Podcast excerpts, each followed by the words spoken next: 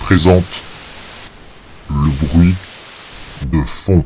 Le bruit de fond.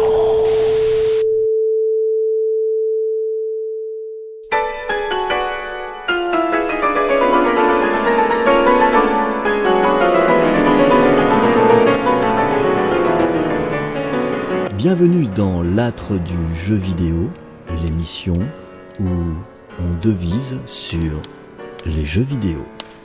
Aujourd'hui, en ma compagnie, je suis euh, en compagnie justement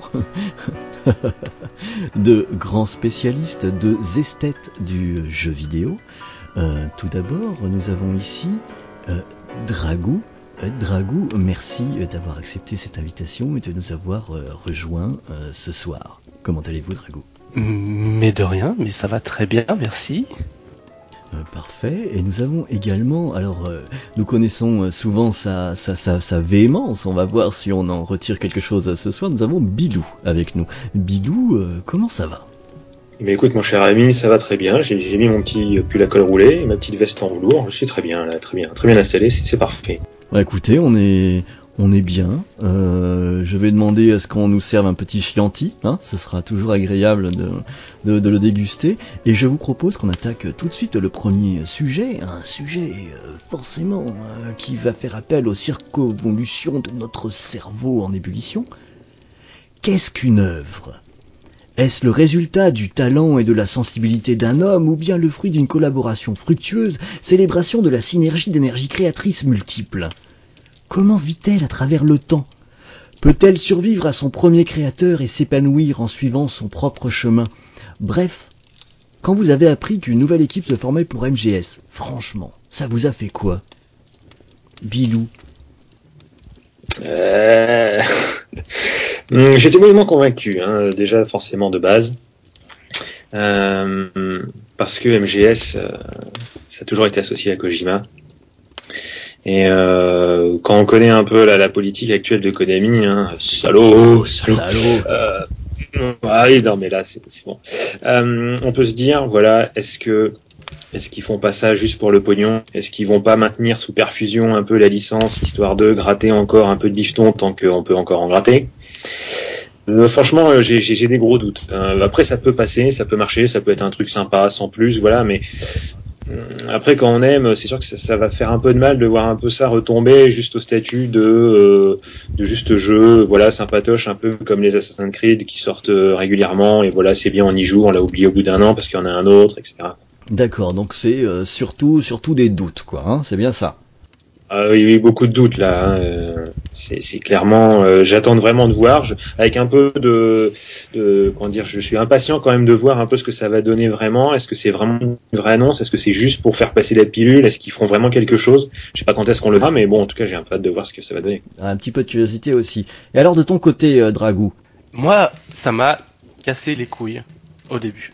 Ah, les, Ça m'a cassé les couilles euh, direct. les couilles, Parce que, carrément. bon, mais tout de suite, quoi. Vas, Kojima, euh, comment tu comment tu peux au début imaginer euh, un MGS euh, sans Kojima? Déjà le fait qu'ils aient qu'il ait été bougé un peu à la fin, juste après la sortie du 5, euh, c'était un peu n'importe quoi. Mais d'un côté, je suis je suis content pour lui parce que il sera un peu plus tranquille, loin de Konami, euh, loin de ses casse-couilles d'actionnaires et toutes ces conneries qui brideront son ses, ses futures créations.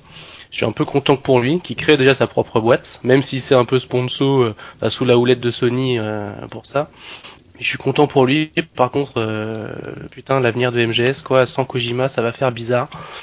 Autant tu peux garder un background, euh, un gameplay, tout ça, des idées, euh, ok, facile.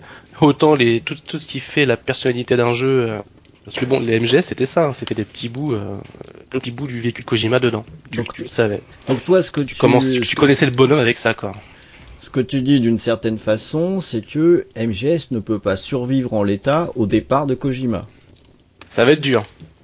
Ça va être dur. Il pourra survivre, mais il y aura pas tous les détails qui font que, que la série est devenue euh, culte, en fait. Ça peut devenir juste un très bon jeu.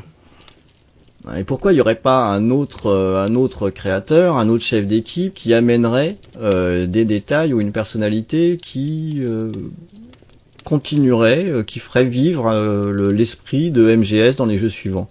Ben, ben tout simplement parce que le seul, euh, le seul directeur vraiment talentueux qui a un peu la même patte créatrice que Kojima, ce serait Shinji Mikami. Je ne vois personne d'autre. Le créateur de Resident Evil, hein, je rappelle, on sait jamais. Je ne vois aucun, aucun autre personnage dans la scène du jeu vidéo qui peut apporter sa patte, vraiment une, une personnalité à un jeu en fait. Où tout de suite, tu, tu le sais, sans même voir le nom au générique ou même sans savoir si c'est lui, tu sais que c'est un jeu de, de ce personnage. Euh, je vois pas d'autres créateurs capables d'insuffler euh, de la personnalité à un jeu, franchement. Et Bilou, toi, tu penses pas qu'il pourrait y avoir peut-être justement un jeune créateur dont on connaît pas encore le nom qui serait capable de faire vivre MGS au-delà de l'épisode 5 Ah oui, c'est possible. hein. Après, on, on sait jamais ce que peut donner le futur, donner la chance à quelqu'un. Après, euh, j'aurais bien vu quelqu'un qui était proche de lui avant, qui aurait pu euh, un peu continuer, savoir comment ça se passe en interne. Mais on a l'impression qu'ils ont tellement fait le, nettoyage par le vide que on dirait qu'il reste plus personne d'avant. Donc, j'ai- j'ai du mal à imaginer que quelqu'un puisse arriver, s'approprier un peu l'œuvre et, euh, et réussir à en faire quelque chose dans une dans la continuité un peu de ce que c'était avant euh, sans, sans avoir été à l'intérieur de ce que c'était Kojima Production avant, d'avoir le la manière de, de, de faire de, de Kojima qui était très très sur le détail, vraiment, euh, je ne sais pas, enfin, une sorte certaine maniaquerie, on va dire, dans, dans tous les petits détails, à vouloir tout que tout soit exactement comme il le voulait, parfait, etc. Le plus qu'il pouvait le faire, du moins. Euh, donc j'ai vraiment du mal à imaginer que quelqu'un arrivera comme ça d'un coup à, à suivre. Je préférerais encore si c'est un type talentueux qui- qu'il crée son propre univers à lui plutôt qu'il essaye de, de, de, de singer euh, celui d'un autre juste pour dire qu'il faut continuer euh, MGS parce que ça existe depuis 1980. Euh, non, 80, oui d'ailleurs. Je, je partais sur MGS1, mais c'est même encore avant. Euh, donc euh, je dirais. Tant qu'à faire, autant, autant voilà, autant finir sur sur ça. Et puis, si quelqu'un peut créer autre chose, qui crée autre chose. Mais bon, on connaît les éditeurs, on sait très bien que il faut créer des nouvelles choses, ils sont hyper frileux.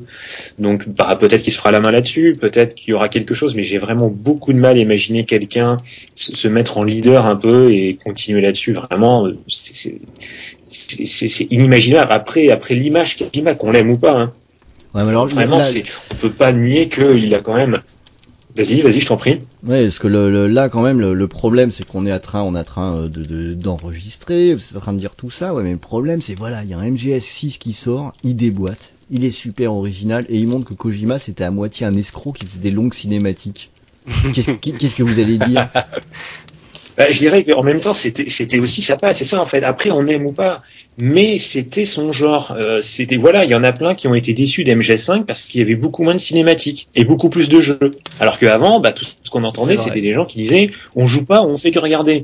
Donc voilà, c'est tout. C'est le, le, le, le- et on le disait dans le générique d'Arnaud Louis, hein, je veux dire, il y a tout pour faire un monde, il faut tout, c'est tout. C'est les gens vont vont, vont aimer, d'autres n'aimeront pas. C'est comme ça. Peut-être que le prochain il, il sera aimé des gens qui n'aimaient pas ceux d'avant, un peu comme MG5 l'était déjà. Donc, bah après, je dirais c'était son genre de faire ça, c'était son genre de faire des, des, sortes de scènes cheloues avec des mecs qui se tripotent le paquet. Enfin, je dirais voilà, c'est c'est bizarre, mais c'était son genre, c'était c'était son truc à lui. Il faisait, c'était voilà, ça plaisait ou pas, peu importe. Il n'y a pas à juger les, les gens ce qu'ils aimaient ou pas, mais ça peut être mieux après, mais ce sera pas forcément mieux pour les mêmes personnes, par exemple. Donc cette difficulté à poursuivre, d'après vous, enfin là je résume votre pensée à tous les deux, hein, vous allez me dire si je me trompe, elle est beaucoup liée à la personne de Kojima finalement. Est-ce Ouais. que vous pouvez trouver des exemples d'autres jeux où un auteur, par sa qualité, a installé des backgrounds suffisamment forts pour qu'il puisse vivre après lui? Ah mais carrément, euh, carrément, carrément. C'est, je vais reprendre le mec que j'ai cité tout à l'heure, hein, le, le créateur de Resident Evil, euh, Shinji Mikami, qui a réussi à créer quelque chose, même si, euh, même s'il a longtemps, il a tardé à, à vraiment avouer qu'il s'était inspiré du euh, euh, de euh, Alone in the Dark. Mm.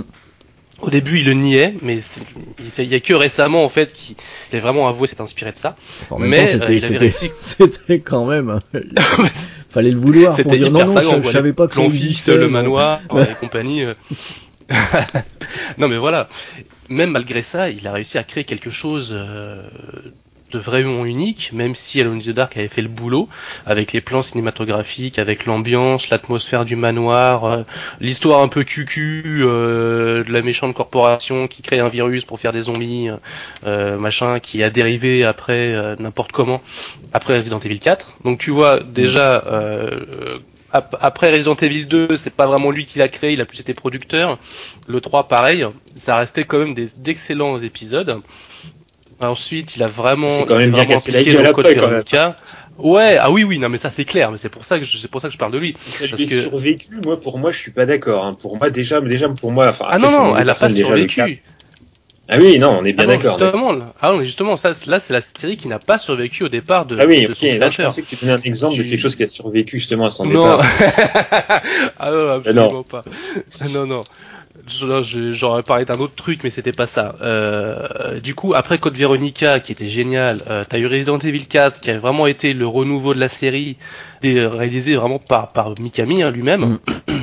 Même si, bon, d'accord, il y a beaucoup, c'est bourrin, il y a de l'action, euh, euh, tu récupères des munitions quand tu tues des zombies, ce qui est complètement absurde, parce qu'au début, euh, C'est plus des zombies, c'est des la base, la, la ba- oui, oui, c'est des infos, infectés zombies, euh, le, le pia, je sais plus comment il s'appelle, le plagiat ou je sais pas quoi, le parasite. Bref, euh, av- avant les Resident Evil, c'était tu tuais pas les ennemis justement pour avoir des munitions. À Mm. partir du 4, c'est plus t'en tues, plus t'as des munitions C'était un peu débile, mais t'avais quand même la patte de Mikami, t'avais l'ambiance, euh, euh, t'avais un peu l'histoire à la con. Euh, vraiment que pour la première moitié du jeu, parce que après ça partait un peu en sucette dans tous les sens avec, ça partait en militaire, mes couilles. Et de gros drame après le 4, quand c'est arrivé à Resident Evil 5, là c'est devenu n'importe quoi. Dès, la, dès les 5 premières minutes, hein, parce que putain, la- les premières heures de Resident Evil 4 c'était génial. Là tu prends les premières minutes de Resident Evil 5, ça part blague. n'importe Mm. comment. Euh, Chris, il a été bodybuildé aux enfêtes, je sais pas ce qu'il a pris, mais il a pris 5 tours de bras d'un coup. Euh, c'est devenu une blague en fait, c'est devenu limite une caricature des, des précédents épisodes. Et c'est devenu n'importe quoi, c'est devenu du shooter à outrance. euh, Et là, du coup, pour tu décélébrer le 6 sera, euh, ça sera, sera de pire en le pire, de 6 toute sera façon. conclu ça quoi. Et le, Ouais, ouais. là, tu illustres le fait que finalement, c'est euh, l'auteur qui fait le jeu. On a encore un jeu là qui, qui, qui, qui ne survit pas. Euh, moi, j'aimerais, j'aimerais, Et quand- j'aimerais du coup mettre sur la table un, un, un autre élément, parce que là, finalement, on, on a nommé quoi? On a nommé deux auteurs, mais dans le domaine des jeux vidéo, on connaît combien de noms? Ouais. À l'inverse, Euh, on connaît combien de studios ou combien d'équipes T'as Mich bah, Mm. Michel Ancel déjà pour les créations françaises. euh, Au Japon, t'as qui euh, Non, au, Japon, euh, Miyamoto, mais bon, il s'occupe plus de la création de jeux. Après, Bah, il y c'est vraiment des vieux de la vieille. Hein. C'est là, c'est où je veux en venir. C'est là où je veux en venir. ça qui C'est finalement, un peu, hein, euh, certains- finalement les, les, les noms, euh, les hommes, on n'en connaît pas tant que ça. Mais peut-être que les studios Non. ou les équipes, on en connaît plus. Voilà, je, vais- je vais prendre un exemple qui est un peu éloigné dans le temps. euh, L'exemple de l'équipe euh, AM2 chez Sega. Le résultat de leur jeu, c'était le résultat de toute une équipe. L'équipe AM2, c'était comme un label. Euh, plus près de nous, on a des studios. Le nom du studio nous fait penser que le jeu va être un certain résultat. Mais en vérité, on ne sait pas du tout qui est le mec, qui, euh, qui, est, qui est le patron d'équipe, qui euh, c'est le, résultat d'une équipe en entier. Et c'est là où je vois un petit peu une contradiction dans tout ce qu'on était en train de, dire. On met en avant euh, une personne qui est garant de la continuité d'une série, mais dans le même temps, dans l'ultra majorité des cas aujourd'hui, les jeux sont le résultat du travail d'une équipe, d'un mec qui fait de la musique, de programmeur, de machin, de level design, tout ce qu'on veut, ils sont je sais pas combien là-dessus. Et c'est peut-être euh, le, studio qui permet à une série de, de, de survivre. Et je prendrais comme illustration de ça une série que je déteste en plus, c'est comme quoi j'ai eu peur de rien, euh, le, les, les Call of Duty. On a deux studios dessus et tout le monde sait très bien quel studio est derrière quel Call of Duty. Comme quoi on n'a pas la marque d'une personne, mais on a la marque d'un studio. Là où je veux en venir, c'est que finalement, Après, euh, la continuité d'un jeu, est-ce que c'est pas plus la question d'une équipe plutôt que d'un homme? Euh, je dirais même Si à la base, il y a c'est quand ça, même oui. une ligne directrice. Hein. Il y a une ligne directrice quand même derrière. On va dire que euh, tu, tu, as pris l'exemple des Call of Duty. Il y avait quand même les, les, les, deux, les deux du départ qui sont fait aussi virer d'ailleurs, qui rappellent un peu l'histoire de, de, Kojima aussi, euh, qui en avait marre aussi de tout le temps faire le même et euh, qui, qui, sont finalement partis. C'est quand même une ligne directrice. Ils ont quand même basé des, des, des, des, des bases vraiment très simples, parce que c'est ça un Call of Duty, c'est des bases hyper simples, mais en fait qui marchent très bien. Donc une fois basé là-dessus, bah, il suffit juste de changer un peu. Et bon, voilà, je dirais que c'est de l'enrobage après les bases, le, les mécaniques de jeu restent les mêmes. Donc bon, c'est normal que c'est un peu survécu, malgré que il y a quand même un studio, celui qui a carrément été vidé de sa substance, qui, qui s'est fait un peu dépasser par le par le, le Padawan, euh, qui était le petit studio de départ qui faisait les petits jeux entre deux et tout, qui a finalement est devenu le plus intéressant ouais, des deux.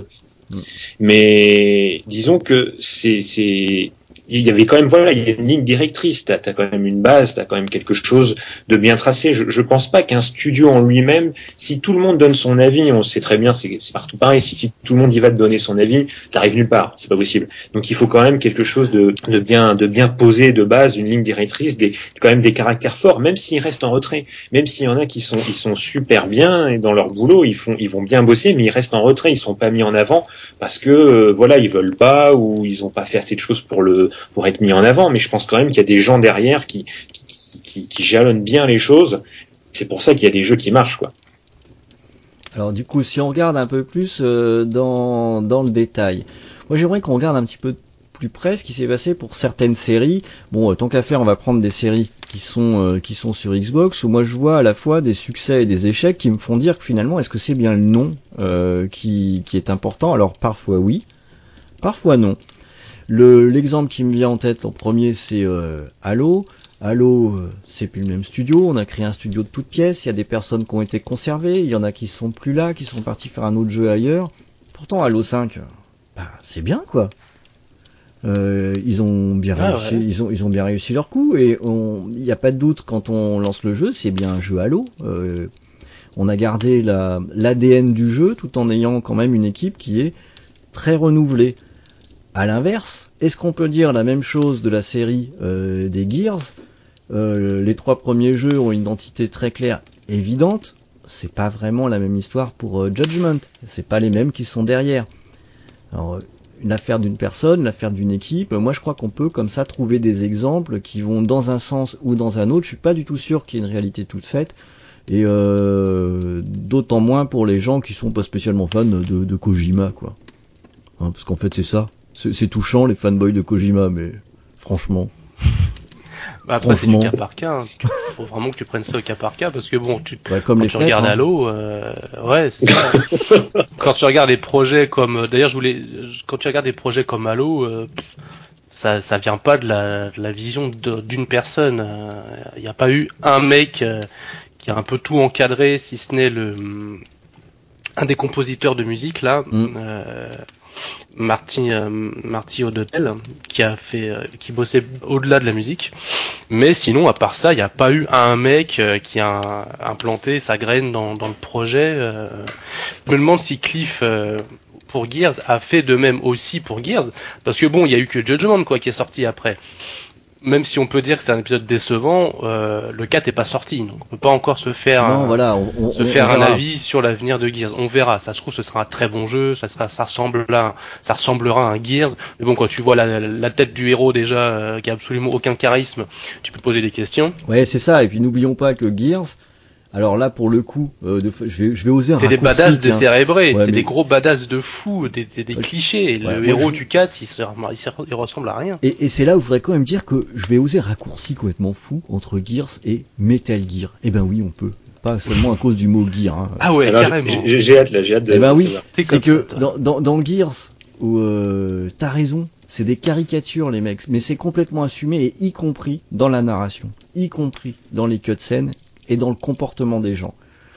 C'est finalement quelque chose que je retrouve à un autre niveau, mais avec le même raisonnement. Concernant Snake, qui est aussi quand même un beau stéréotype, le, ah oui, oui, là-dessus, et qui fonctionne énormément, non pas euh, dans le cadre des scènes de jeu, mais dans le cadre des scènes d'exposition et de narration. On les sous-estime énormément dans Gears, alors que c'est ça qui installe ce second degré, cet aspect complètement délirant de, de, de, de ces jeux-là. Alors là, et je peux vous dire que mon raccourci là, essayez de l'attaquer les gars. Ah, personnellement, je te dis pas. Non, c'est c'est ouais, c'est des jeux qui, qui tournent vraiment beaucoup sur le, le cliché et la caricature.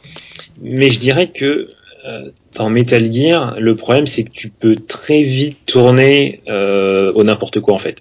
Si jamais c'est pas bien dosé, alors déjà, je pense qu'il y en a qui Mais pensent c'est que c'est déjà n'importe quoi. Bah voilà ce que j'allais C'est dire. juste que c'est Jap. C'est juste que c'est japonais, quoi. C'est- Oui, après, c'est vrai qu'ils ont une manière de penser, une manière de voir les choses très différente de la nôtre, mais donc c'est pour ça qu'il faut pas le, le prendre avec un a priori très occidental, parce que c'est vrai que là encore, ça, ça provoque un blocage supplémentaire. Mais c'est- on peut très vite tourner vraiment au n'importe quoi total, euh, je veux dire au mauvais goût, je dirais même, vraiment du un truc chelou, mauvais goût. Où tu regardes en te demandant qu'est-ce qui se passe, que c'est que ce bordel.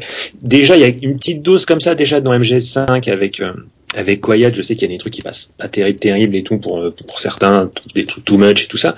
Donc c'est c'est vraiment euh, c'est c'est ça en fait, c'est la dose. C'est il faut pas en faire trop, euh, pas assez, ce serait peut-être moins grave, mais je pense que c'est ça comparé à Gears of War où bon c'est un plus c'est un cliché occidental, c'est c'est cliché du film d'action, c'est voilà c'est plus proche de nous. Donc je pense que ça passera mieux. C'est plus les, créateurs derrière vont plus le gérer plus facilement, alors que Metal Gear fait déjà autre par autre chose que des japonais. Je le vois mal déjà.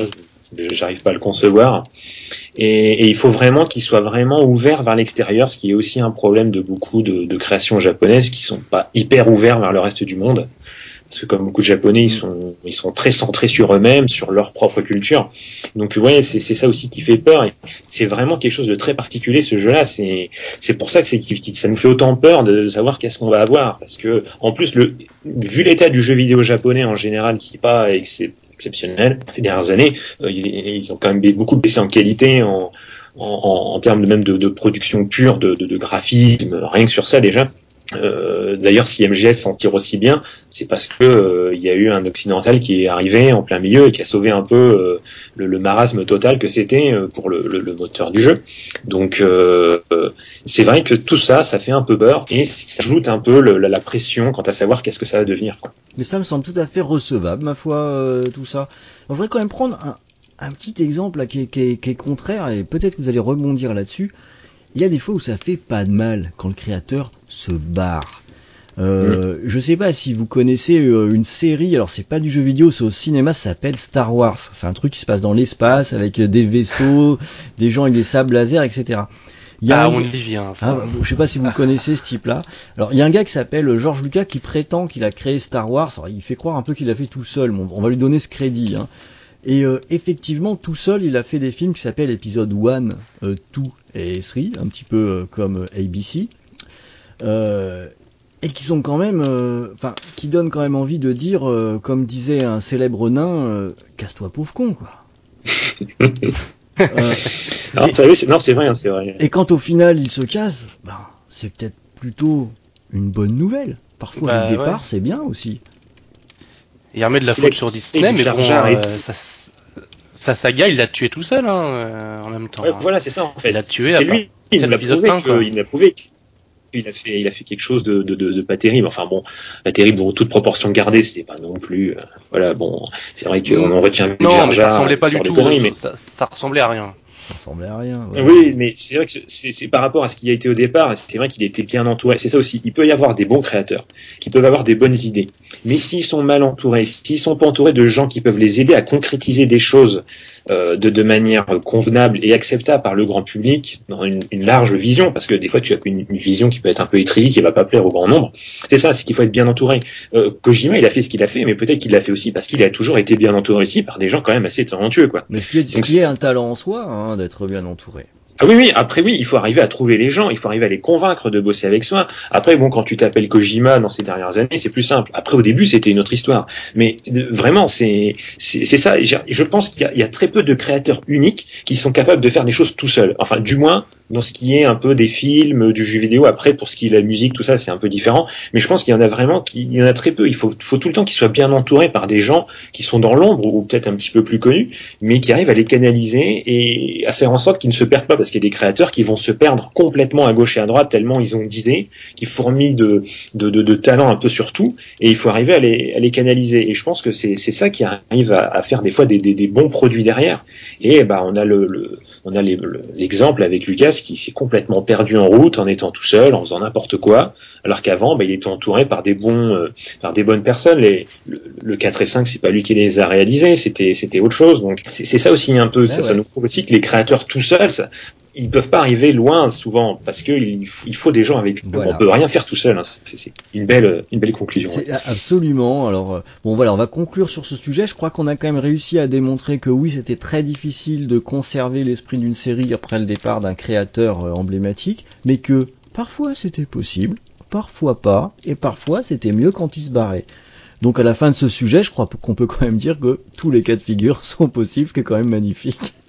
Ah, c'est pour ça que j'ai un peu d'impatience à voir, justement, pour savoir que, quel sera le cas de MGS, hein, qu'est-ce qu'il Moi, je suis plus curieux de savoir ce que Kojima va créer de nouveau, quoi. C'est plus ça, ah qui, me, qui, me, titille. si on, ah, du, si on se base juste sur cet aspect-là.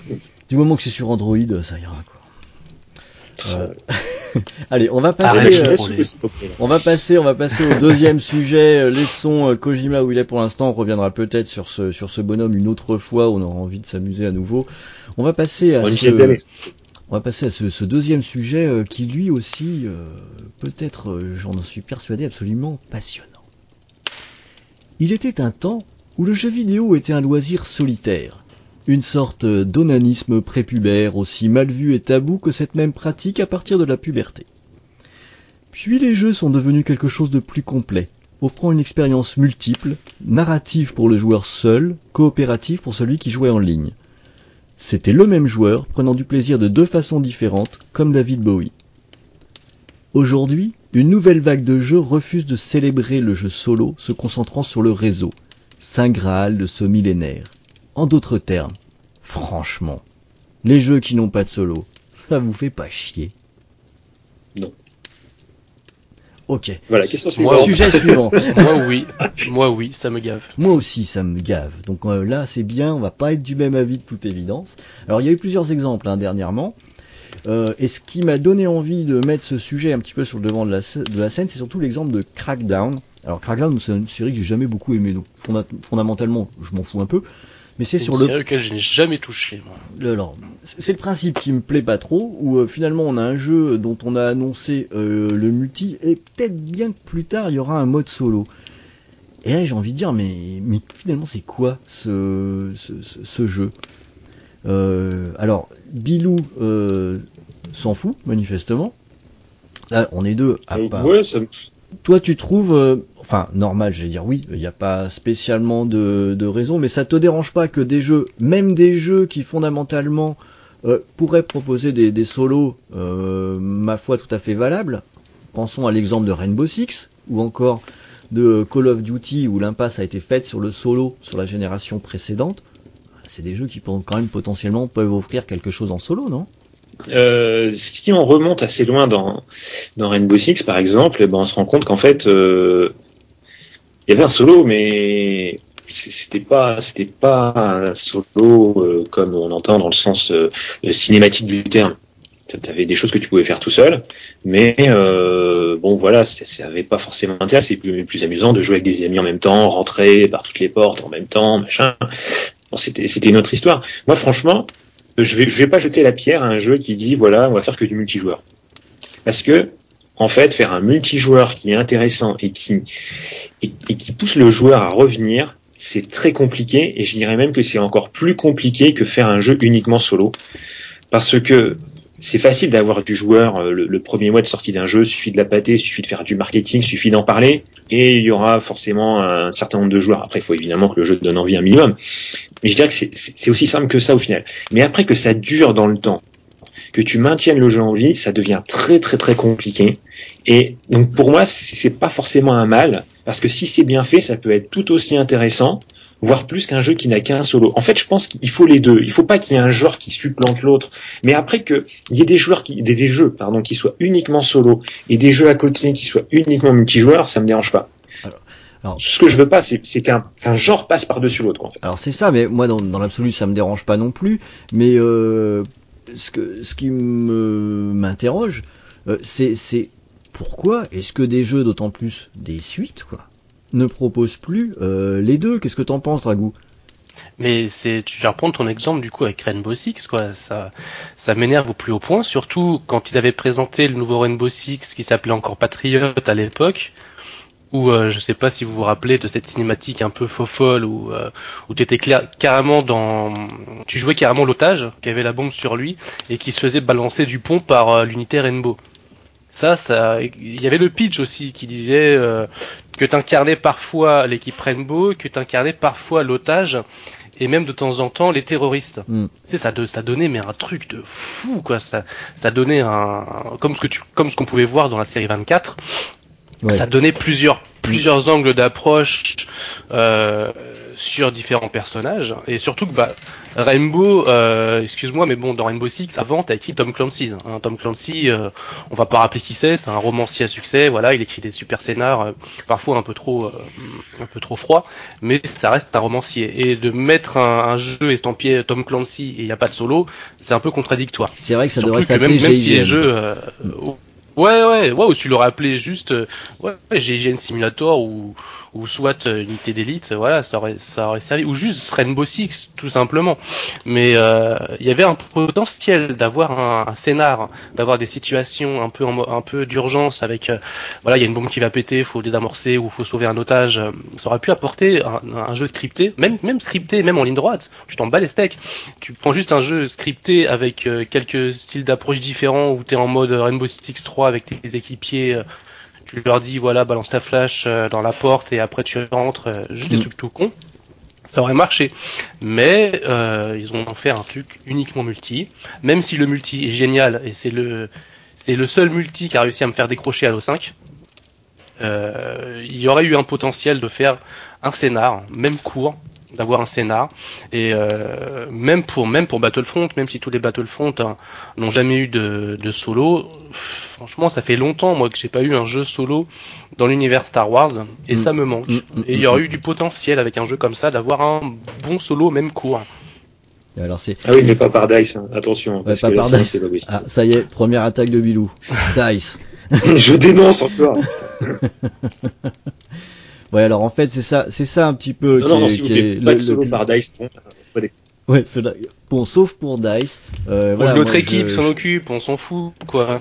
Je comprends exactement ce que tu veux dire, Dragou. Moi, je suis, ça me pose pas de problème qu'il y ait des jeux qui soient axés solo, des jeux qui soient axés euh, jeux en ligne, pas de problème. Ce qui m'ennuie, c'est, euh, que on n'est pas, euh, c'est qu'on gâche du potentiel, quoi. Ouais, quand t'as Euh, le je- potentiel, c'est chiant. Quand, quand les gens euh, ils sortent un jeu, le moteur du jeu il est fait, les graphismes ils sont faits, il y a beaucoup de choses qui sont faites. Putain, on peut peut-être quand même offrir quelque chose aux joueurs. Ça peut, même si Mais c'est de la fainéantise. mais- Moi, voilà, c'est comme ça que je le comprends aussi. Je trouve que c'est de la fainéantise, que que ça tire un petit peu par le bas. Alors, à l'inverse, je vais pas tout mettre dans le même euh, dans le même panier. Il y avait des jeux comme euh, Left 4 Dead qui étaient faits que pour jouer en multi, mais ils sont conçus comme ça au départ et il n'y a pas Oui. de solo Ah qui oui, tient oui. dessus. Tous les jeux du type euh, MOBA, ok, le concept de départ est un concept multi, mais de très nombreux jeux, et y compris dans la catégorie des FPS, se prêtent aussi très bien au solo. Et je, trouve que c'est de la bonne vieille fainéantise, sauf pour DICE qui bien sûr a le droit de ne pas en faire. Euh, je suis pas, je suis pas, je suis pas super d'accord sur la fainéantise. Enfin, oui et non, je pense qu'ils ils, veulent pas forcément perdre de temps, ou alors ils se disent, euh, quitte à faire un truc, euh, il y a une partie des joueurs qui n'y joueront pas, parce que quand on prend les Call of Duty, il y en a qui ont jamais mis les pieds sur les solos. Et, au final, ils se disent, voilà, alors ça doit être rationnel, hein, c'est-à-dire qu'est-ce que ça nous coûte de faire un solo, qu'est-ce que ça nous coûte de pas en faire, voilà, calcul A plus B, et puis c'est fini quoi. Je dire, la plupart du temps, ça doit juste être ça. C'est une question de gros sous au final.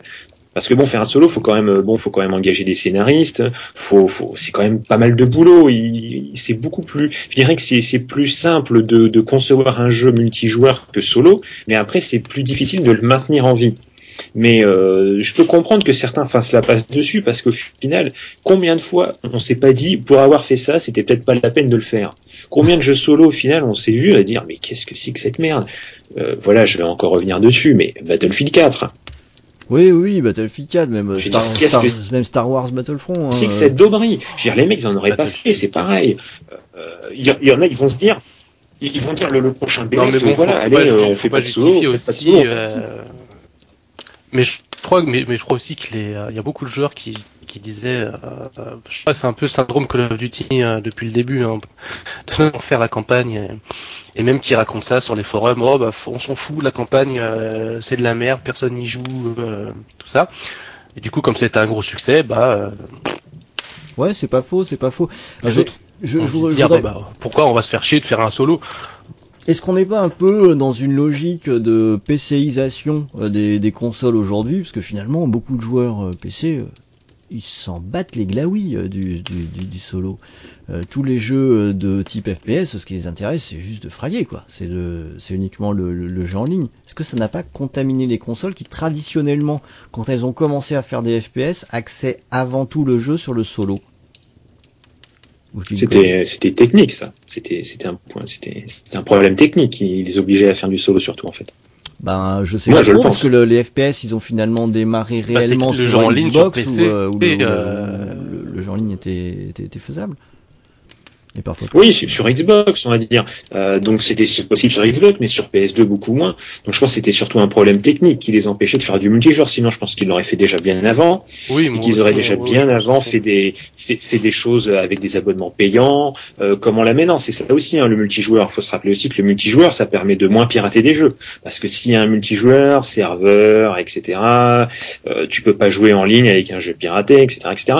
Donc il y a aussi il y a aussi cet aspect-là de, de, de contrer un peu le piratage qui fait que tu vas faire des jeux uniquement multijoueurs. Comme ça, tu es sûr que bah, tous les gens vont acheter le jeu parce que tu peux pas faire autrement. Mais Donc euh, c'est ça aussi, hein. c'est une des choses, hein. c'est une des choses qui a fait que on vire de plus en plus vers du jeu multijoueur, même sur PC. Même si c'est vrai, t'as raison, sur PC, on a une histoire de jeux euh, uniquement multijoueur. Hein. Battlefield, euh, c'était du jeu multijoueur. Il n'y a jamais eu de solo dans les Mm, Battlefield mm, mm. pendant des années au départ. Et, et mais après, c'est une autre manière de jouer. Voilà, il y a des gens, ils vont bien aimer le solo, le multijoueur. Les, les joueurs de PC, ils aiment bien aussi les solos. Hein. Regarde tous les RPG qu'on a eu, regarde tous les Fallout. Je sais que t'aimes bien Fallout au début. Voilà, c'est que c'est c'est que du solo et des, des- les joueurs PC aussi aiment bien ça. C'est juste que voilà, c'est un, style euh, différent. surtout. Ah Oui, y a eu voilà, Half-Life, pareil. il y a eu Half-Life, j'attendais bien ce contre-exemple, parce qu'effectivement, il y en a, hein, que ce soit Deus Ex ou, Oui, euh, oui. ou Half-Life, mais finalement, il y en a peu, quoi, euh, par rapport à la masse qui est Bah, il y en a peu, mais hein. après, il y en a, il y en a certains qui sont de très très bonne qualité. Après, il y a des, tonnes de daubes et tout ça, mais je pense que vraiment, c'est, c'est juste une, c'est vraiment pour moi, je pense que c'est la technique qui a fait que ça s'est développé beaucoup plus, beaucoup plus vite sur PC et beaucoup plus en avance, et que les joueurs PC ont donc été plus habitués à ça, sont s'y sont habitués, euh, aimaient bien jouer en ligne et tout, et c'était très simple pour eux de jouer en ligne, parce que c'est vrai que sur PC c'est quand même très simple, alors que bah, sur console ça a mis plus de temps, et on est plus attaché aux jeux solo parce qu'on a une histoire avec les, les, les anciennes consoles de jeux solo ou de jeux locaux d'ailleurs. On peut aussi parler des jeux locaux qui sont en train de, de du coop local ou enfin coop même multijoueur local qui, qui, qui disparaît. Et c'est vrai que c'est quand même triste. Pour moi, je trouve ça triste quand même. On est encore plus dans une dans, dans, dans notre société moderne à, tout à tout cloisonner chacun de son côté. On est on n'a jamais été si, été si seul en groupe quoi on va dire. Et, et c'est vrai que c'est dommage ça aussi que le local disparaisse des consoles. Ça par contre c'est vrai que moi ça me chagrine quand même. Mais je trouve que ça revient. hein, euh, voilà. Là, je voudrais mettre une petite note quand même d'optimisme là-dedans. Alors d'un côté, il y a des trucs qui sont agaçants. Par exemple, ouais, Halo 5, qu'on puisse pas jouer en écran euh, scindé, euh, ça m'a emmerdé.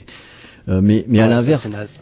Il y a quand même une ribambelle de jeux et là, en passant par le biais euh, des indés, qui sont uniquement axés sur le jeu euh, local multi et euh, également des jeux. Alors, on pense là, je, je voudrais pas qu'on mette tout dans le même panier. Il y a pas mal de petits jeux un peu merdiques euh, de, de cet ordre-là, mais on a aussi des modes euh, multijoueurs en, lo- en local qui s'intègrent dans le cadre d'autres jeux. Euh, sous forme de mini-jeux bien sûr, mais qui sont finalement très fun. En tout cas, moi quand je vois comment mon, gamin peut passer du temps sur euh, Battle Block Theater par exemple, euh, bah je me dis voilà ouais ça marche encore quoi, ça marche encore. hein. et j'ai l'impression que ça redevient une option quand même qui qui, qui est prise. Quoi. Bon, Bah, grâce aux indés, je pense que le tous les grâce jeux aux indés, ouais. grâce aux qu'on indés. catégorise de tout de suite dans, dans le, le gros fourre-tout euh, très facile indé, je pense que c'est ce qui sauvera un peu le jeu, on va dire, de de, de, de, de, de se bouffer lui-même la queue en fait en tournant en rond. Je pense que c'est eux qui apportent voilà un certain renouveau et qui remettent sur le devant de la scène des options qu'on a oubliées parce que parce que euh, les consoles n'étaient pas assez puissantes pour faire deux jeux en local, enfin deux, deux joueurs sur la même console, machin, enfin tout genre de choses qui va revenir un peu grâce à eux. Quoi. Donc les indés Bah, Il y vont a, empêcher il y a- le. il y a le que. Nintendo euh, ouais, mais faut pas oublier Nintendo de l'autre côté aussi, hein, avec sa Wii U qui, euh, qui, a, qui a beaucoup de Wii jeux, euh, entre guillemets, enfin, hmm, La Wii Nintendo, Tour. Nintendo, c'était pas, c'était pas Avec un fabricant le- de leur console jeu, euh, avant non, il faisait, Ils fabriquaient il des cartes, je crois, euh, des cartes au début du, du siècle dernier, il faisait des cartes. Mais t'as trop raison, Drago. Et, En attendant, on euh, déconne, mais t'as trop raison. Euh, Nintendo, évidemment. Mais c'est clair, putain, parce que leur, jeu entre guillemets triple A chez eux, ils ont, ouais, mais bon, c'est la console familiale par excellence. Hein. Prends la Wii U, moi je me rappelle un réveillon euh, du Nouvel An, il y a, il y a quoi, il y a peut-être deux ans ou trois ans, où je m'étais fendu la gueule sur euh, sur un jeu Wii U là, avec les avec la tablette euh, et compagnie. C'était fun. Je crois qu'il y a vraiment que eux qui. Après c'est la culture Nintendo aussi. Hein. Ils sont complètement à l'ouest. euh, Ils sont pas du tout dans la course. euh, Ah, complètement à l'est. PlayStation. euh, ah, ouais, ouais. Ah oui, en plus, ouais, exactement, complètement à l'est. Et c'est vraiment une culture à part. Et ouais, tu vois que c'est la, la- la seule console euh, qui propose encore du contenu euh, multi en, en local, euh, en mode familial à la, à la maison. Sinon, après, pour la Xbox et PS4, bah, tu peux faut juste se tourner autour des Guitar Hero, des Rock Band, quoi, c'est tout. Ouais, Le reste, c'est ouais, des jeux indés. Ça reste très limité. Bon, on va, on va boucler, on va boucler ce, ce sujet. On a un petit peu dévié aussi sur le coopératif en local, mais c'est un vrai sujet. Peut-être qu'on reviendra dessus sur un- dans le cadre d'un dossier complet euh, une autre fois. Alors en tout cas, voilà, Bilou nous a mis un éclairage qui, qui était quand même euh, auquel j'avais pas pensé. Je dois avouer sur les aspects euh, techniques et euh, commerciaux. Je trouve ça pas absurde du tout. Voilà, c'est bien d'avoir des, des, spécialistes du monde des jeux vidéo comme ça parmi nous. Et on va donc passer maintenant à notre troisième sujet concernant les plannings. Car en effet, la conscience du temps est un des éléments qui différencie l'homme de l'animal. Par exemple, le salafiste pense qu'il est encore il y a 14 siècles. Les Mayas voulaient déjà maîtriser le temps, tout comme toute civilisation qui se respecte. De cette maîtrise découle la conscience de la performance. Mais aussi une communication claire, puisque se basant sur un étalon commun admis de tous. Donc franchement, franchement, tous ces jeux qui ne respectent pas leur date de sortie annoncée, ça vous agace pas Non. Question suivante. Alors, Non. Bilou non, Dragou non, c'est, c'est, c'est terrible parce qu'on va pas avoir de vrais candidats que ça agace. Alors, il y a peut-être un seul truc qui m'agace, c'est le fait qu'ils annoncent une date de sortie. Oui, voilà, c'est ça. C'est juste ça. Voilà, alors c'est, c'est un petit peu ça, c'est là où je voulais en venir. Moi je, je trouve que bon, ça va, on joue pas notre vie, hein, c'est des jeux vidéo quoi. S'il n'arrive Ah pas oui. à une date donnée, euh, c'est bon, on va pas en faire une Ah. Oui, il y en a c'est- d'autres, hein. Ouais, ça, C'est- ça c'est quelque chose qui, qui m'énerve hein, chez les joueurs. C'est, ah, j'ai envie de casser des briques sur des têtes quand je vois ça là, mais bon. bref. Ouais, mais bon, c'est des, gens qui ne jouent qu'à un seul jeu en particulier, tu vois. Oh, pas forcément, pas forcément. Mais je pense que que Ron nous, nous y fera venir un peu plus tard. Là. Si FIFA a deux semaines de retard, euh, putain, ça va gueuler, hein. Oui, alors voilà, ça, c'est un, c'est un peu ça. Alors, moi, ce que, ce que j'arrive pas trop à comprendre, voilà, alors déjà, c'est ceux qui jouent leur vie, effectivement, sur la sortie d'un jeu. Mais ce qui m'agace à la limite, c'est que c'est, c'est le concept d'annonce même. Et notamment le concept d'annonce à long terme. Ouais, ouais, on va sortir ça en mars de telle année ou en avril de telle année. Moi, ça me saoule. Le, je trouve que c'est le pas- service marketing. Ouais, c'est alors c'est le service marketing, mais je trouve que c'est C'est pas ça. respectueux auprès des joueurs. Euh, le joueur, euh, il va décider de son achat de matériel en fonction de ce qu'on, d'une vague promesse qu'on va lui faire pour dans X temps. Et au final, quand cette promesse n'est pas tenue, je trouve pas ça respectueux. Autant je m'en fous quand ça arrive, autant je trouve que le procédé en lui-même est discutable. Et puis en Il plus- faut que le joueur arrête d'être con. alors C'est voilà. vrai que c'est ça la solution. Qu'il arrête de précommander à tout va aussi. Dès Oui. l'annonce du jeu, qu'il arrête Si de déjà- précommander tout de suite. Si de base le, le joueur avait mis le point sur la table, voilà, comme ça par exemple, en disant euh, euh, vos dates, je m'en fous, j'irai pas acheter, j'irai pas précommander, j'irai pas faire ci ou ça parce que vous me promettez un truc trois ans à l'avance. Et ben ils arrêteraient. Le problème c'est que ça marche. Donc bah ils continuent. C'est comme pour tous. C'est à chaque fois c'est pareil. C'est comme c'est comme ce qu'on parlait d'autres fois des DLC abusifs. Ça marche donc ils continuent. Donc voilà, c'est pour ça. Alors, On peut peut-être- s'en prendre qu'à nous-mêmes. C'est peut-être ça le grand message qu'il faut euh, qu'il faut annoncer parce que alors déjà euh, que même Remedy a une date de sortie pour un jeu quoi, c'est un truc qui semble complètement de la science-fiction quand on connaît le passif de ce studio. Euh, je veux dire, c'est- là, là, euh, je veux dire s'il sort vraiment à la date annoncée, euh, franchement c'est champagne quoi, faut se rouler par terre et courir tout nu dans la rue tellement c'est improbable. Mais voilà, faut absolument mettre des dates sur tout. Et je crois que la Bilou, il a, c'est, c'est le vrai message qu'il faut passer, hein. Chers, chers, euh, chers auditeurs, chers joueurs de jeux vidéo, arrêtez d'être cons. Arrêtez Oui. d'acheter du Day One. Arrêtez Ah d'acheter, de faire de la préco. Arrêtez de donner du crédit à cette, à cette espèce de, de, de pratique, de promesse avant que les choses existent. Attendez que les jeux existent pour de vrai avant de vous décider, quoi. Pourtant du Et bon puis, sens. ça, évitera, ça, ça évitera aussi pas mal le problème parce que quand tu vois l'état des jeux dans lesquels ils sortent, voilà, c'est ça, c'est qu'on te dit des dates. Alors déjà, souvent, elles sont pas respectées. Et quand il finit par sortir, le jeu, on va dire, je sais pas, je voudrais pas abuser non plus, mais on va dire quoi, la moitié du temps, peut-être un petit peu plus, les jeux sont buggés. Ouais, Euh, et il faut attendre X temps pour qu'il y ait des patchs qui sortent. Si on- mais merde, mais Ouais. qu'est-ce que c'est que ça? Franchement, vraiment l'impression qu'ils se moquent de nous, quoi. Si on faisait un peu moins gaffe à la date, peut-être que des jeux, euh, peut-être qu'il y aurait des jeux qui seraient pas finis à la piste pour sortir le 12, quoi.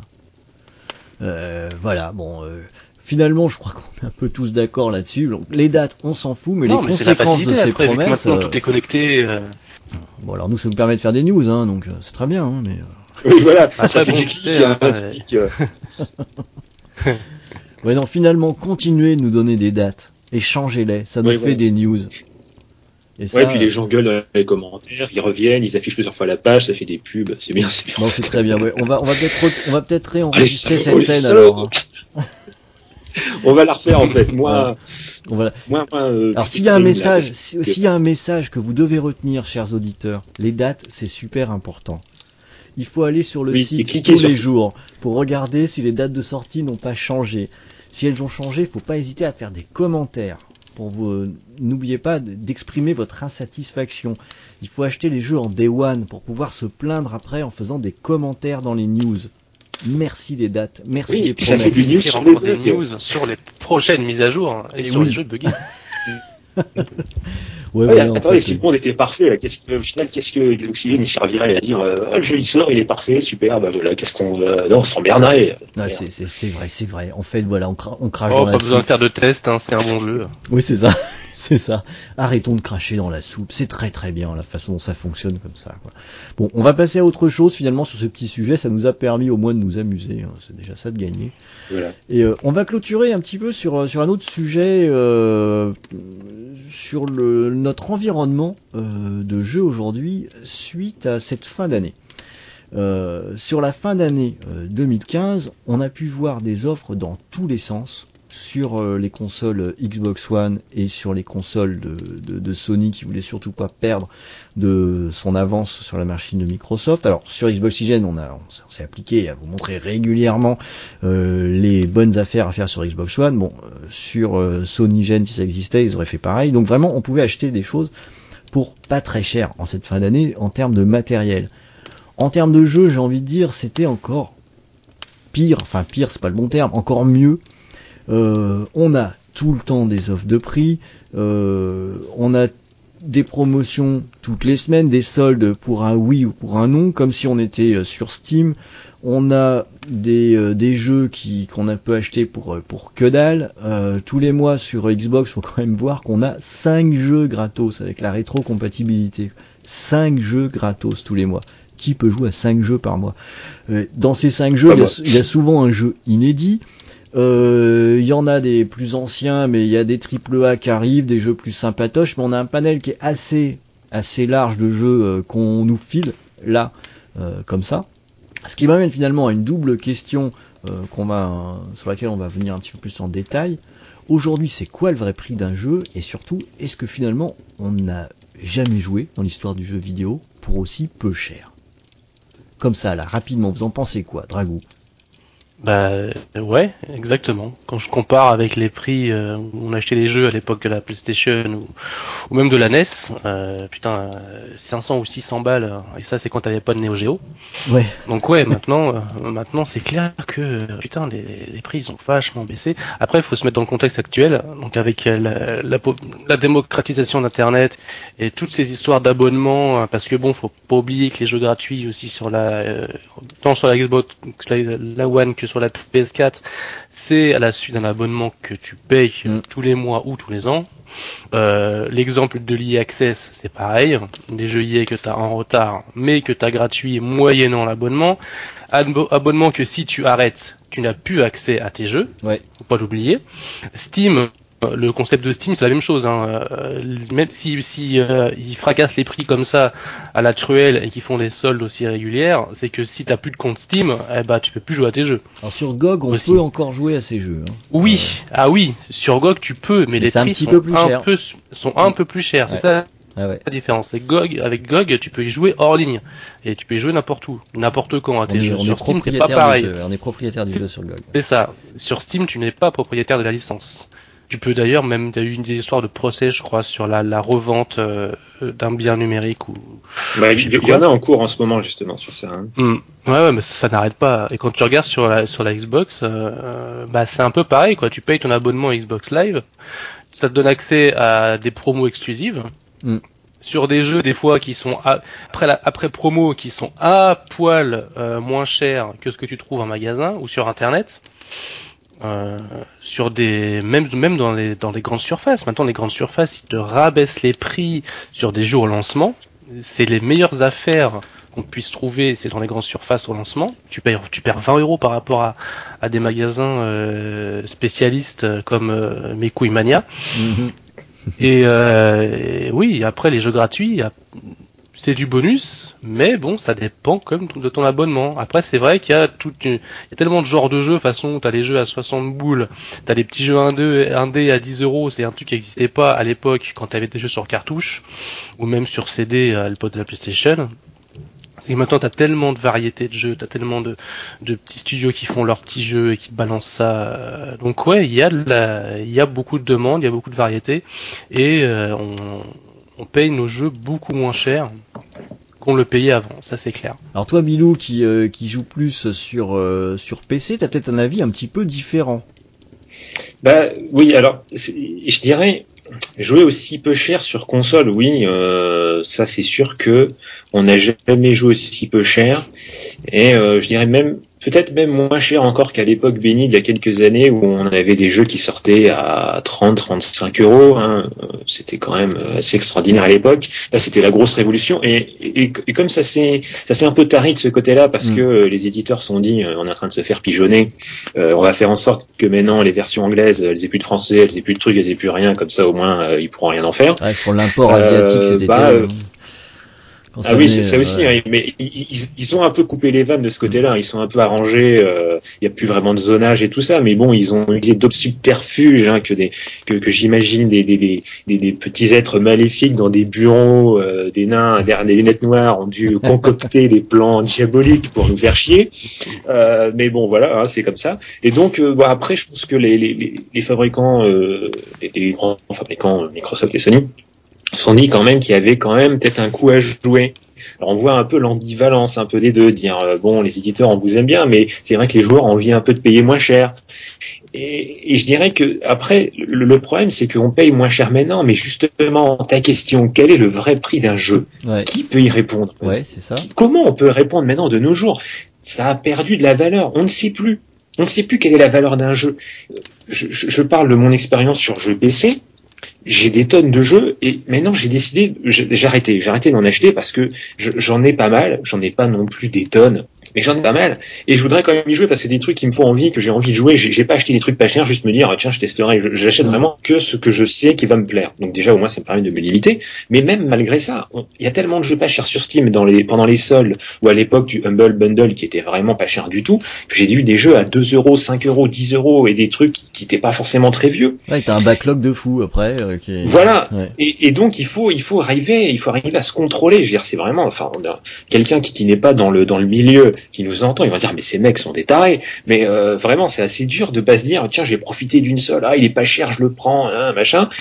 Et parce que en fait justement on est en train de perdre la valeur du jeu on est en train de perdre la valeur du travail qu'il y a derrière parce qu'on est en train d'en bouffer par paquet de sang euh, et, et, et, je trouve ça triste aussi en même temps. Alors c'est bien de pouvoir jouer pour pas cher parce que c'est vrai que quand on se rappelle de l'époque des cartouches où ça coûtait euh, deux bras et demi et euh, la grand-mère et je ne sais pas quoi d'autre, euh, c'était c'est vrai que ça faisait chier. Mais au moins on avait notre jeu et on y joue quand même pas mal de temps. Alors c'est ça, c'est aussi un truc. Là tu mets le doigt sur quelque chose que je trouve vraiment très important.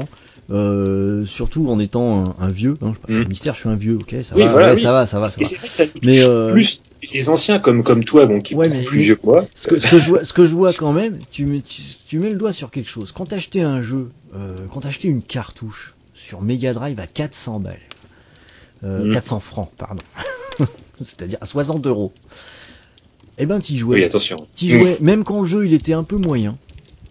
Même quand le jeu, même quand le jeu il avait des défauts. T'es bien obligé. Eh ben t'y jouais parce que ton ton jeu tu l'avais payé cher, c'était pas pour faire le malin au bout d'une heure de jeu et te dire oh il est quand même un peu moche. Hein. Non non. Et je vais passer sur un autre. Je vais passer sur un autre. Et l'air de rien. Mmh. Euh, ah non, dans six mois. C'est enfin on n'avait pas cette espèce euh, voilà t'exploites t'exploites ton matériel et euh, je dois bien réaliser en préparant cette émission je me rends compte qu'aujourd'hui, à la question quel est le prix d'un jeu, moi aujourd'hui, j'achète plus jamais un jeu plus de 20 euros. Voilà, j'attends, j'attends des ah bah retours. et ce que tu dis, ce que tu as sur PC, moi je l'ai sur console, je l'ai sur Xbox One. J'ai acheté des jeux avec des ristournes, j'ai acheté des trucs. Quand je faisais des tests, j'en avais plein, bien sûr, mais aujourd'hui je fais plus de tests et je me suis aperçu que je continuais. J'achète des jeux, j'en ai plein que j'ai pas fait. J'ai dû acheter un disque dur de 1 Tera en bonus sur ma Xbox parce que j'ai des jeux dans tous les sens, quoi, et auxquels ben, je joue pas. Euh, mais j'en ai. Mais c'est triste. mais j'en ai. C'est triste quand on y pense. C'est c'est vraiment c'est une ambivalence actuelle de se dire voilà on a accès à plein de trucs pas chers mais le temps pour le faire il est où alors? Parce que c'est c'est con parce que en fait on est arrivé dans une production de masse de jeux parce que l'époque que tu parlais des jeux cartouches des, des jeux enfin des, des, consoles 8 bits 16 bits et, et, toutes les autres c'est qu'il y avait moins de production mm. il y avait moins de jeux. Si tu jouais un jeu c'est parce que bon voilà tu pas forcément des tonnes de choix à côté. Et le prix faisait que voilà tu, tu te concentrais sur ce que tu avais mais, mais bon après c'est encore un défaut de notre société moderne de, de, de profusion de, de, de besoins d'envie de, de, choses parmi lesquelles on peut choisir. Et donc on se perd en fait, on se perd au milieu. Et c'est vrai que c'est dommage parce que bah, tout perd de la valeur. Au final, on profite plus vraiment. Et puis euh, bah, on passe vite de l'un à l'autre. Et, et, je trouve que c'est quand même dommage. Et c'est vrai qu'on devrait plus se poser quel est le vrai prix d'un jeu parce que je suis sûr qu'on pose la question de nos jours à n'importe quel joueur, on serait incapable de répondre vraiment. Ouais, c'est ça, c'est quel est le vrai prix. C'est compliqué. Hein. Et alors Dragou, D'après toi, comment est-ce que les développeurs aujourd'hui qui se plaignent de frais de développement de plus en plus importants gagnent leur vie? Bah, avec coup de publicité. ouais. avec les DLC. Euh, euh, après, en même temps, il... le, prix d'un jeu, de toute façon, maintenant, il... là, je vais plutôt parler du du, euh, du prix d'exploitation d'un jeu, et pas son pas son coût de revient. Mais euh, c'est que maintenant, le, la grosse partie du pognon mis dans un jeu, ça va être pour la publicité et la communication. C'était pas le cas avant. On avait eu l'exemple de Fallout il y a pas longtemps. Parce que même avant les euh, les seuls, même avant quand ils quand ils mettaient un peu la main à la pâte, la main au portefeuille pour faire un peu de com, c'était au niveau des démos jouables. Mm, mm, c'était mm. par exemple l'exemple de Metal Gear 1 euh, sur PlayStation quand ils avaient balancé, euh, ils avaient inondé le monde de CD de démos de MGS1 et même de MGS2 si je me souviens. Maintenant c'est facile, ils te font une, une démo à télécharger euh, bim euh, sur ta console et encore c'est même pas une démo, c'est même pas une démo, c'est la version complète du jeu qui est juste bridée hein, au bout d'un moment. Tomb Raider c'était ça, hein. Mm. c'est la démo qui est sortie en plus après la sortie du jeu. Et c'est vrai que c'est vrai, t'as raison Bilou, c'est de plus en plus le cas, ils te font des démos après la sortie du jeu. Mais euh, mais ouais, combien après combien coûte un jeu? Après, on peut même se poser la question de combien coûte une œuvre euh, combien coûte une œuvre en général. Quoi. tu peux tu peux extrapoler ça sur le cinéma, sur la littérature, sur la musique. Tu vas prendre un album, euh, un, nouvel album qui a juste 5 chansons, qui va être vendu le même prix qu'un double best-of où il y en a 40. Ça, et qui sera pas. Après, ce sera une histoire de goût tu pourras dire ah bah non ça cet album là c'est de la merde t'as juste cette musique euh, il vaut pas son prix. Et le mec d'à côté il va trouver ça génial il va s'en foutre qu'il y ait que cette musique. Ou il va s'en foutre d'avoir payé euh, comme moi j'ai fait d'avoir payé 30 euros pour acheter euh, Metal Gear Ground Zero et y avoir joué deux heures. Avec tout. Et je me dis mais je m'en que tout le monde crache sur cette démo sur cette soi-disant démo où tu lâches 30 euros pour deux heures. Mais du moment que Mais du moment que ça. oui, t'as une œuvre, voilà, t'as le- une œuvre derrière. Bah, Tu t'en fous du, du montant que t'as payé ça. Je veux dire, moi, j'aurais très bien pu m'acheter, euh, euh, je sais pas, euh, Limbo qui était sorti sur 360. J'aurais très bien pu l'acheter 30 balles. Franchement, j'aurais, j'aurais pas regretté une seule seconde mes 30 balles. Mais ça doit même Le- être du coup, euh, moi je trouve que là, tu m'as encore, encore une fois le, le doigt sur un point qui est vraiment important. Sur le principe et dans une logique commerciale, le bon prix de quelque chose, c'est le prix que les gens sont prêts à payer. Voilà, c'est ça le bon prix d'un produit. Mais comment aujourd'hui quelqu'un qui sort un jeu euh, définit ce prix? Je dois dire que ça doit être un mystère et un casse-tête incroyable. Comment est-ce qu'on définit le prix d'un jeu comme Ori?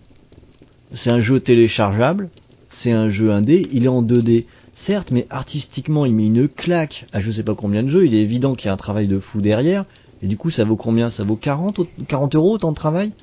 Ou est-ce qu'on met juste Ah, ça 10 dépend parce qu'il est hein. téléchargeable? C'est des, c'est des questions, je pense, qui sont vraiment très très dures à... euh, C'est très très dur d'y répondre et que c'est un enjeu important dans euh, le, le milieu de notre loisir parce que c'est ce qui fait vivre des studios ou pas. Et c'est de ça que découlent des choix de budget mis dans les jeux, euh, notamment plutôt que dans le marketing, comme tu l'as évoqué, euh, Dragou. Pas évident cette, euh, pas cette question quoi. Ah, C'est c'est- c'est ce qui fait le, le- la force plus ou moins de, de certaines boîtes avec des services marketing qui sont au taquet à, à comparer, à savoir voilà quel est le bon prix euh, psychologique euh, par rapport à ce que ça coûte vraiment, par rapport à la concurrence, parce que je pense qu'il se base aussi sur la concurrence. Voilà quel autre jeu du genre qui ressemble à peu près euh, est à quel prix. Voilà nous on peut se mettre là et tout ça. Mm. Mais le, le- le problème aussi c'est que le joueur il, il ne sait pas de base normalement vu qu'il y a de moins en moins de démos maintenant malheureusement on peut de moins en moins se faire une idée et comme de plus en plus de, de- de joueurs sont des pigeons et achètent dès que ça sorte, et bah au final c'est difficile de mettre un prix vraiment, euh, on va dire le, le prix justement qu'on qu'on voudrait mettre. Il y a des jeux que moi j'ai acheté pas cher en me disant je vais attendre, je l'achète pas cher. J'y joue, je me dis mais merde, je suis trop con, pourquoi j'ai attendu qu'il coûte si peu cher? Au final j'avais des remords par rapport aux mecs qui l'ont fait en me disant mais mec je suis désolé, vraiment je m'en veux quoi, j'ai acheté ça deux balles, j'aurais dû l'acheter euh, deux, trois, dix fois plus cher, je ne sais pas parce que voilà, on ne sait pas. Donc après, c'est vrai que c'est difficile. En fait, il faudrait un bouton PayPal avec le jeu pour faire un don euh, à la fin Ouais, du jeu. mais ça, ça faire un type euh, à la fin, à la fin, à la fin du jeu. Euh, alors d'un autre côté, en plus, euh, le, c'est d'autant plus flou de réfléchir sur ce sujet qu'aujourd'hui, on n'a plus le même accès qu'il y a quelques années sur les ventes réalisées par les jeux. À un moment donné, on avait quand même des données assez précises. NP, euh, NPD publiait de façon transparente ce qui se passait. Aujourd'hui, de temps en temps, on arrive à choper un chiffre à droite à gauche, mais on ignore euh, le- les, les jeux téléchargeables, euh, téléchargés ne rentrent jamais en ligne de compte dans les chiffres qui sont euh, qui sont diffusés. On ne sait pas vraiment de quoi on est en train de parler le, le- là-dessus, ce qui fait qu'on ne peut pas mesurer non plus l'effet de ces jeux pas chers. Alors je vais prendre un exemple très égoïste. Moi aujourd'hui, par exemple, je n'achète plus de jeux d'occasion. Euh, J'étais un gros consommateur de jeux d'occasion, c'est fini. J'achète Mm. plus que du neuf puisque c'est pas cher. Ah oui, bah oui. Hein. C'était pareil aussi. Enfin, surtout quand je jouais sur console, j'ai quelques jeux d'occasion parce que j'avais accès à une boutique qui, qui en plus, en plus, c'est ça aussi, c'est dommage. Hein, les boutiques, beaucoup de boutiques se font leur marge sur les jeux d'occasion et pas sur les jeux neufs. Donc, j'étais très joueur d'occasion aussi pour ça. Mais, mais c'est vrai que maintenant, je sais pas comment doit être le marché d'occasion, mais je pense qu'il y en a qui doivent se, se, se ronger les ongles. À mon avis, ils sont déjà arrivés au coude, à mon avis. Là. Ah ouais, c'est clair, c'est clair. hein. Moi, je le fais plus non plus. Je le, je le faisais avant, mais j'ai remarqué que les petites boutiques, euh, les petites boutiques de revente, ils, ils calquent leur euh, leur prix de vente et euh, le prix de l'occasion sur euh, sur d'autres euh, d'autres d'autres vendeurs connus. Tu sais, Hum, hum, hum. par exemple euh, Micromania. Mais j'ai une boutique qui est à, dans le Loiret là, qui a qui est à 15 minutes de chez moi, une petite boutique de jeux. Eh ben, ils te font, ils calent leur prix de vente et sur le prix de reprise d'un jeu sur celui de Micromania. Au- à l'euro près, hein, à l'euro près. Et je pense que plein de petites boutiques font comme ça, mais comme mm, vu que maintenant tu t'achètes moins cher tes jeux neufs, euh, par exemple à la Fnac ou euh, chez Auchan, tu les payes moins cher, au, enfin, au prix que eux le proposent d'occasion, il y a pas photo. Tu, Ouais, tu c'est clair. neuf. Non, c'est clair. Puis il y a un décalage énorme parce que quand tu vas dans une boutique d'occasion, tu vois le prix d'un jeu. Bah ouais, mais le matin, t'as allumé ta console, t'avais une promo et en en démat, il était à 15 euros de moins. Ouais, bah, Mm. tu, tu l'achètes pas, tu vas pas l'acheter en boutique, quoi. C'est, Ah oui, euh, non, clair. c'était une autre époque. Ah, hein, c'est- vrai qu'on est, euh.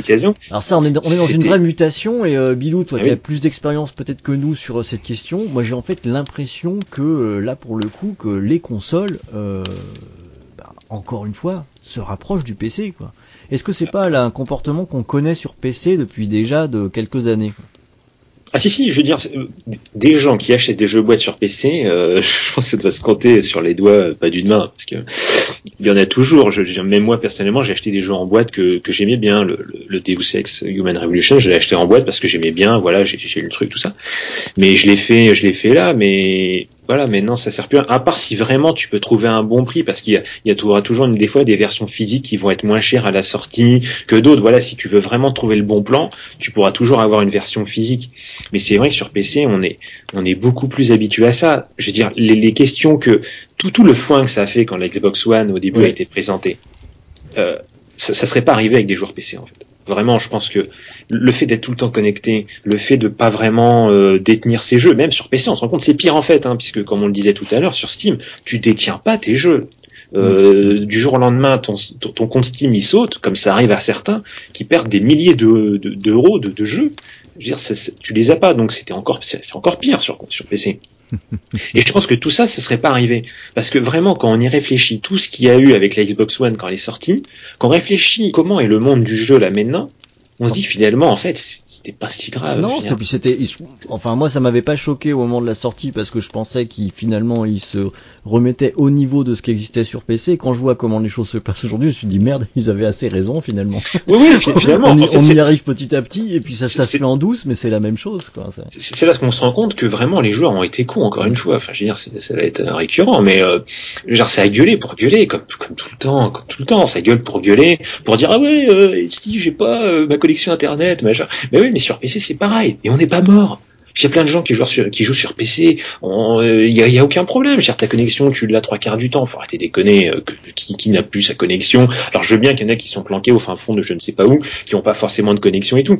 Mais je pense que le jeu physique ne disparaîtra jamais vraiment. Enfin, je dis ça, bon, enfin, c'est vrai que quand on voit la mutation, on ne sait pas, mais je pense qu'il y aura toujours quand même une, une possibilité d'accès à du jeu physique. Ouais, c'est- alors, en même temps, je dois dire que alors là, je, je reprends ma casquette de vieux, quoi, donc mon béret, on va dire. Mhm. Euh, J'ai des jeux euh, physiques sur euh, ma Xbox One. Bah, il y a des jeux, j'y joue pas parce que ça me fait chier de bouger mon cul et de mettre le disque. hein. Je, vous le dis- je- dis franchement. hein. Je me dis ça, tiens, tiens, je vais pareil. lancer, je vais lancer un Gears. Allez, on y va. Je me mets, euh, il faut rentrer le jeu. Ah ouais, merde, fait chier. Non, je vais faire autre chose finalement. Je vais, je vais me C'est faire. ça oui, mais non. Hein. Mais re- regarde maintenant comment le, par exemple, le vinyle revient à la mode. Je veux dire, c'est une question, voilà, c'est- une question un peu de, de l'être humain des fois aime bien posséder quelque chose qui peut toucher dans ses mains. Alors là, on est à fond sur le dématérialisé, mais je pense pas que ça durera. Je- C'est rarement arrivé que quelque chose disparaisse, de physique disparaisse complètement. Quoi. Je pense qu'on y reviendra un peu. Non. Alors je ne sais pas, peut-être d'une autre manière, peut-être qu'ils nous vendront plus des CD, on ils nous vendront des clés USB avec un jeu dessus, je ne sais pas. Mhm. Enfin, on ne sait pas. Mais, mais, mais je pense pas que ça disparaîtra totalement. Et même si, si le jeu devient uniquement, euh, disons, euh, numérique, Mm. euh, c'est pas grave. Vraiment, c'est pas grave. Ouais, ouais, c'est pas grave. C'est pas la fin du monde. Voilà, il faut que les gens se disent, faut, faut arrêter. C'est pas la fin du monde. Alors évidemment que on, on se fait entuber avec les prix un peu, hein, les, les prix euh, vendus sur Xbox One et tout, le, le prix des jeux dématérialisés. Enfin, je parle Xbox One, je parle PS4, etc. C'est vrai que c'est un peu l'arnaque quand même. Alors tu disais, est-ce que les consoles deviennent des PC Je dirais, eh ben, il, il faudrait qu'elles le deviennent. Alors je suis d'accord sur PC, il y a, il y a des points, il y a des mauvais points, il y a des voilà, il y a des choses qui vont pas forcément très bien. Mais au moins, je veux dire, les joueurs arrêtent de se faire pigeonner avec des jeux numériques qui sont proposés sur le marché officiel à des prix absolument sidérants. Quoi. Des fois, tu, tu, tu vois des prix à la sortie qui sont plus chers que le jeu que tu peux aller chercher en magasin. Donc tu te demandes si on n'est pas en train de se moquer de toi. Mais genre, je dis que les consoles deviennent des PC, c'est pas grave. C'est- pas la machine qui compte. Pour moi, ça a toujours été ça un peu. C'est les mecs derrière, c'est ce qu'on parlait tout à l'heure. C'est les créateurs qui sont derrière, c'est les mecs qui sont derrière. C'est l'expérience qu'on te propose. Mm. C'est pas forcément le support. C'est pas. ça changera pas vraiment. Faut, faut que les joueurs réfléchissent deux secondes. Il suffit de se poser et de réfléchir. Ouais. Et de s'imaginer si demain les jeux deviennent uniquement numériques. Est-ce que c'est si grave que ça? Est-ce qu'on arrêtera de jouer? Non. voilà. Bah non. Bah non, je veux dire, euh, la musique, on n'a pas arrêté de la consommer parce que trois quarts, on, on écoute de la musique numérique. Je veux dire, voilà, c'est Non, puis en plus, je dois dire, euh, bon là, vous, allez, vous me direz ce que vous en pensez, hein, mais moi je trouve que le depuis même l'avènement du, du CD, le, en fait, les supports physiques sont moins sexy, quoi. Euh, une cartouche Neo Geo, ça a de la gueule, hein. Ah mais oui, mais Euh, le- les, les cartouches, euh, que ce soit Mega Drive ou Super Nintendo, il y avait un autocollant dessus, t'as un dessin, t'as une notice, tu vois, t'as. C'est a- quelque chose que tu peux toucher, c'est ça. hein, Ouais, c'est- et puis l'objet, euh, l'objet, il a du sens en lui-même. Je trouve qu'il a quand même, il a quand même pas mal de gueule. Et que dès que le CD est arrivé, il y a eu une, une uniformisation de, des jaquettes, en particulier sur euh, PlayStation, un petit peu plus que sur Saturn où elles avaient quand même une particularité. Et le, dans les générations d'après, ça a été de pire en pire. On, était sur, on est sur des boîtiers complètement euh, ordinaires. Moi, je trouve pas ça sexy, le support physique aujourd'hui. Et là, c'est là où je te rejoins, Bilou. Le physique peut revenir, mais je crois qu'il faut qu'il ait quelque chose de sexy. Un truc c'est- c'est qui comme- donne envie de l'avoir, quoi. Regarde, regarde les, ce qu'on, ce qu'on, ce qu'on dit souvent, les notices. Oui. Non mais sans déconner. On a été à une époque où on avait des notices, c'était en couleur, épais, avec plein de choses, c'était, c'était didactique, c'était amusant à lire, c'était un plaisir. Tu avais, C'était même moi, un- tout le temps comme ça. presque même que c'était euh, un rituel. Acheter Voilà, c'est ça. dans, dans le métro, tu lisais la notice, quoi. Voilà, moi en revenant, genre je me souviens, j'ai acheté un jeu quand j'étais moi et bah dans, dans la voiture en revenant et tout, bah je, je commençais à lire la notice. Voilà, c'était un plaisir. Je voulais pas jouer au jeu avant d'avoir lu la notice parce que la notice c'était sympa, c'était didactique, c'était amusant. Et, et au fur et à mesure, on a- j'ai vu ça disparaître. Je me dis c'est dommage. Voilà, c'est il faudrait soit qu'on finisse complètement cette histoire de, de, de jeu physique pour y revenir peut-être d'une autre manière, le réinventer un peu plus tard, d'une manière beaucoup plus intéressante que ce qu'il y a maintenant, et, et qu'on nous vienne pas aussi nous, nous casser les pieds avec les collecteurs à deux balles pour dire allez achetez nos versions machin parce que c'est des trucs vendus super cher avec une connerie qui a dû coûter deux balles à fabriquer en Chine dedans. Donc pas ce genre de choses physiques, mais vraiment quelque chose de plus noble qui, qui nous fasse revenir à ce que tu disais, à la belle cartouche, au truc voilà qu'on peut toucher que qui a un sens quoi. Là, qui te fait envie, quoi, qui te fait envie.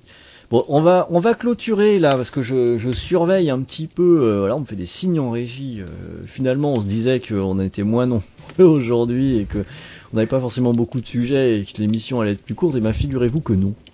Elle l'est C'est pas. des sujets passionnants. Parce que pour- finalement, alors on a, on a un petit peu dérivé, mais je pense que ça valait le coup parce que finalement, on a parlé de choses quand même qui sont. On a parlé de choses euh, sur lesquelles on s'attendait pas trop en fait. Exactement, Dragou, tout à fait. Euh, mais voilà, c'était c'était très intéressant.